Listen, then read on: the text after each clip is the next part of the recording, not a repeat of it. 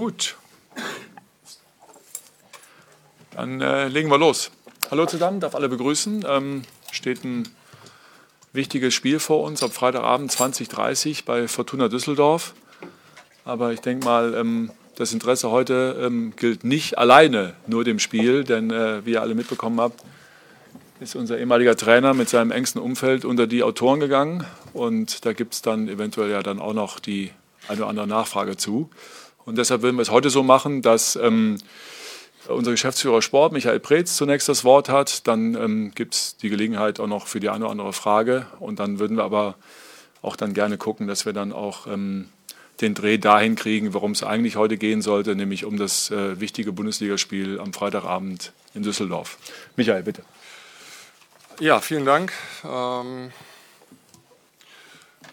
es ist in der Tat so, dass man in diesen Tagen den ähm, Eindruck ähm, gewinnen kann, dass wir bei Hertha BSC leider, muss ich sagen, nicht wirklich zur Ruhe kommen in dieser wichtigen Phase, in dieser wichtigen sportlichen Phase ähm, dieser Saison. Ähm, wir haben ganz sicher alle hier bei Hertha BSC ähm, heute die Anschuldigungen und Vorwürfe unseres ehemaligen Trainers mit ähm, großer Betroffenheit zur Kenntnis genommen, das kann ich sagen.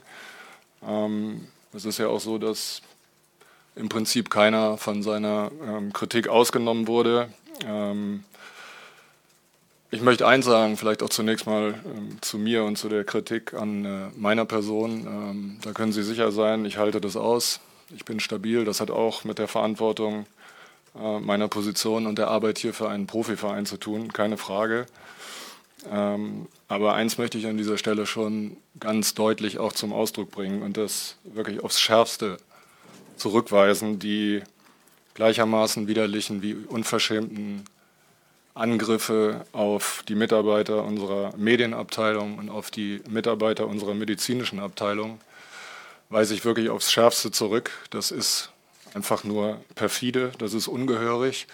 Das sind alles Menschen, die 24 Stunden rund um die Uhr für diesen Verein arbeiten und die sich im Übrigen total mit Hertha BSC identifizieren. Ähm, wir haben es in unserer Stellungnahme ja auch äh, bei den Kollegen der Sportbild darüber hinaus schon gesagt, wir werden hier, und ich bitte nochmal um Verständnis, ganz sicher nicht auf jede einzelne Anschuldigung oder Behauptung ähm, seitens äh, Jürgen Klinsmann hier reagieren.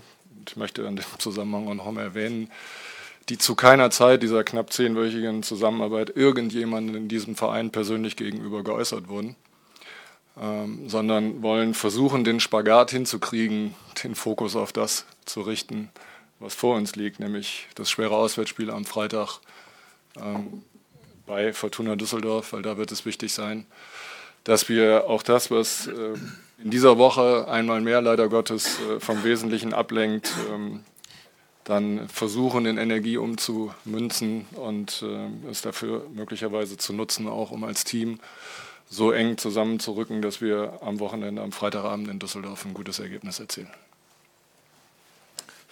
Michael, vielen Dank. Dann äh, spiele ich den Ball gerne zu euch rüber. Roberto Lamprecht. Mikro ist hinter dir.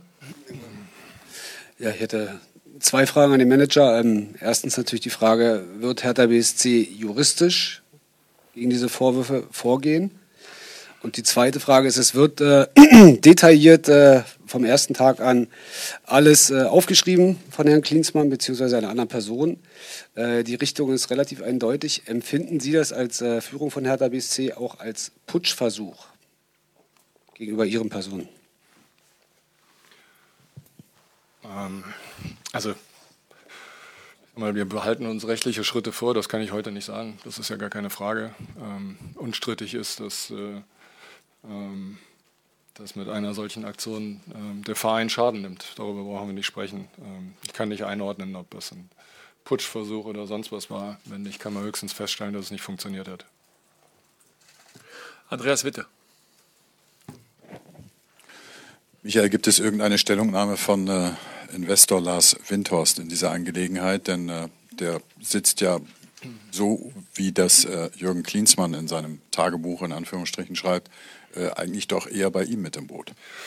Ja, aber ich finde, Lars Winters hat sich, glaube ich, ziemlich genau vor zwei Wochen hier an dieser Stelle ähm, recht eindeutig ähm, grundsätzlich ähm, dazu äh, geäußert, wie ähm, die Zukunft äh, bei Hertha BSC für Jürgen Klinsmann in diesem Verein aussieht. Also er hat kein Mandat für den Aufsichtsrat mehr und eine weitere Zusammenarbeit mit Jürgen Klinsmann aus Sicht von Hertha BSC. Äh, ich glaube, das versteht sich von selbst, ist ausgeschlossen.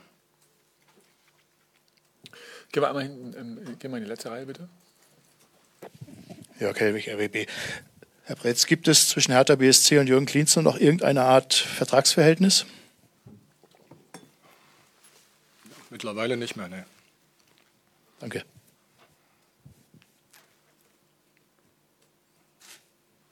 Stefan Hermanns.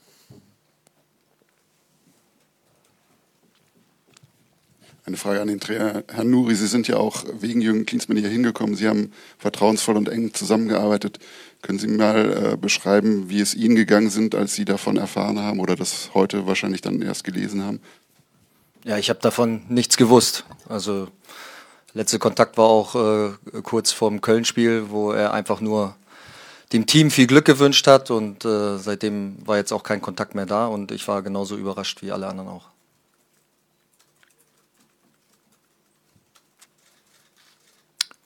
Okay. Gut, dann einer noch? Hast, einer hast du noch, Roberto? Okay. Herr Nuri, in dem äh, ja, langen, langen äh, Text kommt auch drin vor, dass äh, Herr Klinsmann Ihnen immer noch weiter als äh, Mentor zur Verfügung steht. So lese ich das zwischen den Zeilen und mit Rat und Tat zur Verfügung steht. Und er gibt ja auch ein, ein Zeugnis über die Spieler ab, was nicht äh, bei allen positiv ankommen dürfte. Sie sind ja zu der Zeit Co-Trainer gewesen. Teilen Sie denn diese, diese sportliche Meinung von Herrn Klinsmann? Wie ist denn der Kontakt? Oder können Sie sagen, Sie haben damit auch nichts zu tun? Ich muss sagen, ähm, dass ich jetzt noch gar keine Zeit hatte, das äh, im Detail alles zu lesen. Ich habe es nur kurz überflogen und ähm, ja, äh, sind ja einige Seiten, von daher benötigt das auch ein bisschen Zeit, sich da durchzulesen. Die Zeit hatte ich jetzt noch nicht, weil ähm, ja, wir einfach ein extrem wichtiges Spiel vor der Brust haben am Freitag und äh, wenn ich von den Spielern vollste Konzentration und Fokus auf das Spiel verlange, dann verlange ich das auch von mir. Ich bin hier Trainer und möchte die Mannschaft bestmöglich sportlich auf die Aufgabe am Freitag äh, einstellen und äh, alles andere interessiert mich im Moment nicht. Sebastian Stier.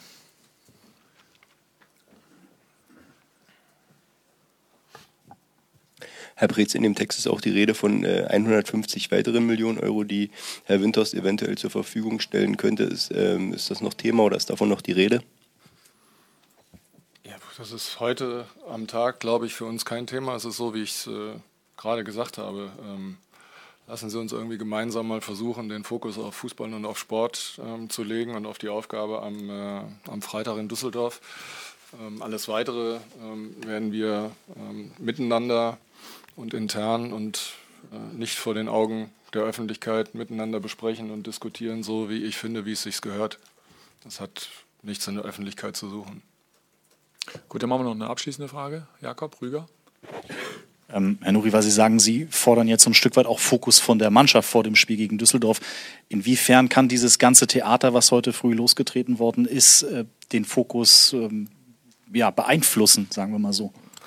Ja gut, ich glaube, wir hatten die fast eine ähnliche Situation vor dem Paderborn-Spiel. Da haben wir es auch diskutiert und die Reaktion der Mannschaft auf dem Platz ähm, war genau richtig. Da hoffen wir natürlich, dass wir die gleiche Reaktion jetzt auch wieder am Freitag haben, nämlich diese Geschlossenheit und den Spirit, den wir in Paderborn abgerufen haben und das ein Stück weit noch mehr vereint. Ähm, ja, und dafür haben wir jetzt, äh, jetzt auch nochmal morgen Zeit, äh, übermorgen einfach diesen Spirit äh, darauf zu beschwören, einfach äh, sich miteinander zu beschäftigen und da die richtige Antwort auf den Platz zu geben. Gut, dann würde ich sagen, dann machen wir da einen Deckel drauf. Wie heißt so schön, am Aschermittwoch ist alles vorbei. Als Rheinländer darf ich zu sagen und ähm, schwenken über zum sportlichen Teil. Freitagabend 2030 Fortuna Düsseldorf. Gibt es dazu Fragen? Steffen Rohr. Herr Nuri, es gab ein paar angeschlagene Spieler ähm, zu Wochenbeginn, auch am Wochenende. Arne Meyer, Peter Pekarek, Pascal Köpke. Können Sie ein Update geben? Ja, ja. Ähm, Pascal ist wieder zurückgekehrt im Training. Ähm, mit einer Magenverstimmung war er, war er kurz raus. Äh, Arne ist auch wieder im Training. Ähm, Pekka äh, musste heute noch wieder pausieren. Da besteht noch die Möglichkeit, dass er morgen wieder ins Training einsteigt. Ähm, aber da ist noch ein Fragezeichen dran. Ansonsten sind alle dabei. Jakob Rüger. Herr Nuri, inwiefern hat sich der Düsseldorfer Fußball unter dem neuen Trainer Uwe Rössler verändert in den letzten Wochen? Ja, spielt eine andere Grundformation, ähm, ist eine Mannschaft, die sich ähm, ja, unheimlich gute Abläufe auch erarbeitet hat, ähm, aus der neuen Formation heraus, gute Abstände auch hat, gute Abstimmung in den Mannschaftsteilen, eine gute Balance auch gefunden hat zwischen der Kompaktheit, aber dann auch situativ mal vorzuschieben. Ähm, haben ihr, ihr Flügelspiel einfach auch nochmal mehr ausgebaut, äh, Flanken unheimlich viel, sind glaube ich die viertmeisten Flanken in der Liga. Das heißt, du musst die, die Flügel auch mit kontrollieren. Ähm, ja, es ist eine spannende Aufgabe, weil sie da auch viel, viel Tempo haben mit Tommy und mit Zimmermann. Ähm, Aufbau ist auch variabel, also es gibt einige Aufgaben, die auf uns warten, ähm, aber wir versuchen die Mannschaft wie immer bestmöglich vorzubereiten auf die, auf die Aufgabe. Sebastian Steher, dann kommen wir zu dir, Roberto. Herr Nuri, können Sie bitte vielleicht kurz ähm, skizzieren, warum sich die Mannschaft jetzt in der Rückrunde aktuell auswärts so, so viel leichter tut als in den Heimspielen? Ja, grundsätzlich ähm, äh, hat so ein Spiel immer eine eigene Dynamik und wenn du relativ früh dann zurückliegst, dann arbeitet natürlich auch irgendwo der Kopf. Ähm, wir haben uns das in dem letzten Heimspiel auch äh, anders vorgestellt. Grundsätzlich äh, sehe ich es genauso, dass wir einfach auswärts jetzt versuchen wollen, die Serie auszubauen. Ähm, viermal nicht verloren, drei Siege, ein Unentschieden.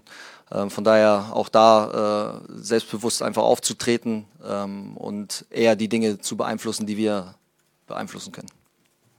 Roberto.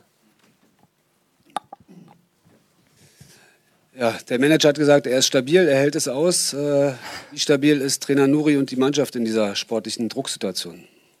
Auch da äh, gilt es einfach, sich auf das Sportliche zu konzentrieren. Und ich habe das eben schon bewusst so gesagt, die Dinge zu beeinflussen, die wir beeinflussen können. Und das ist nun mal unsere eigene Mentalität, die wir auf den Platz bringen wollen, unsere eigenen Handlungsvorgaben, die wir umsetzen wollen, gemeinsam als Team als Team auftreten und diese Geschlossenheit einfach an den Tag zu legen. Und äh, da ist einfach ganz klar der Fokus auf das Spiel am Freitag. Wir wissen alle, wie wichtig das ist. Andreas Witte.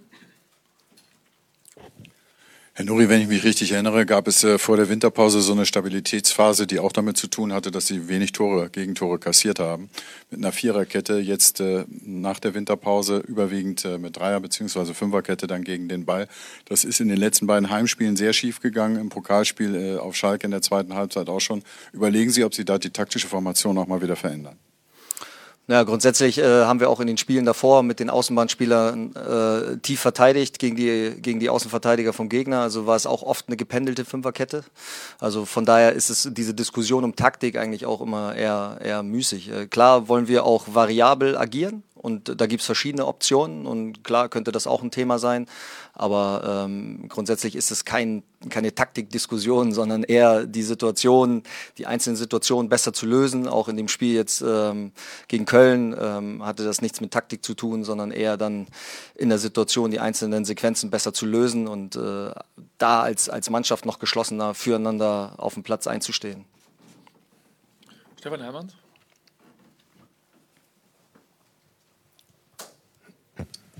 Herr Nuri, es gab Irritationen, ob äh, Santiago Ascasibar gelb gesperrt ist oder nicht. Wie ist da der Stand der Dinge?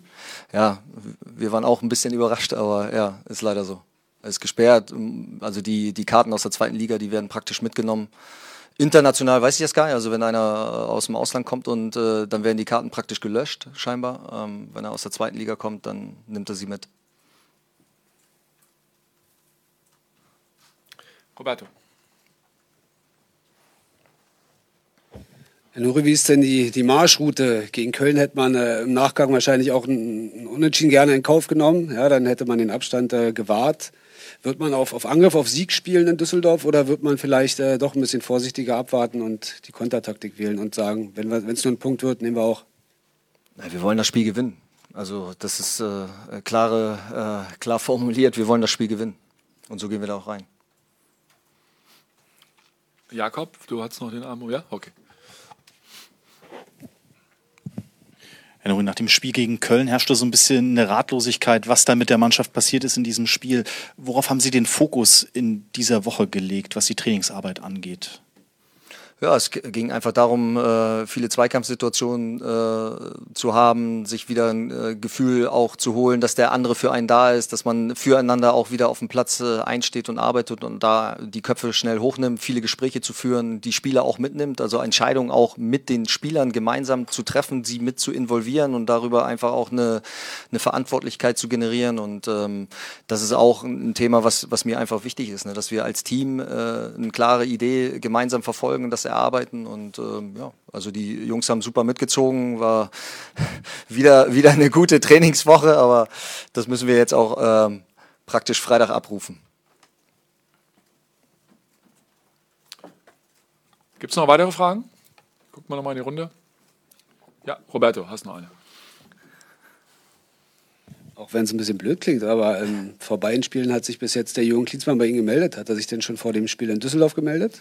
Nee, hat er, hat er, hat er jetzt leider noch, also hat er noch nicht.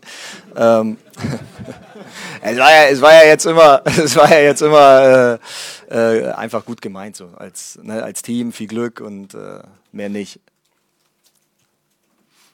Noch eine Frage, Roberto? Ja, ja, nee.